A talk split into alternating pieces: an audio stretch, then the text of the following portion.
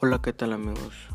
Bienvenidos a mi primer podcast. Soy Víctor y soy egresado del TETIS83 del grupo de soporte y mantenimiento de equipos de cómputo.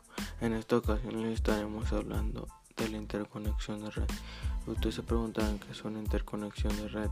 Pues la interconexión de red es un término ampliamente utilizado para cualquier hardware que conecta recursos de red entonces en todos los dispositivos que se pueden conectar la red y transferir información entre amigos y algunos dispositivos de interconexión de red son el bridge, el, el switch, el hub, el repetidor y router. Los routers enlazan dos o más redes que se pueden conectar de varios tipos y segmentos de la red LAN y un repetidor se utiliza para expandir la longitud de la red.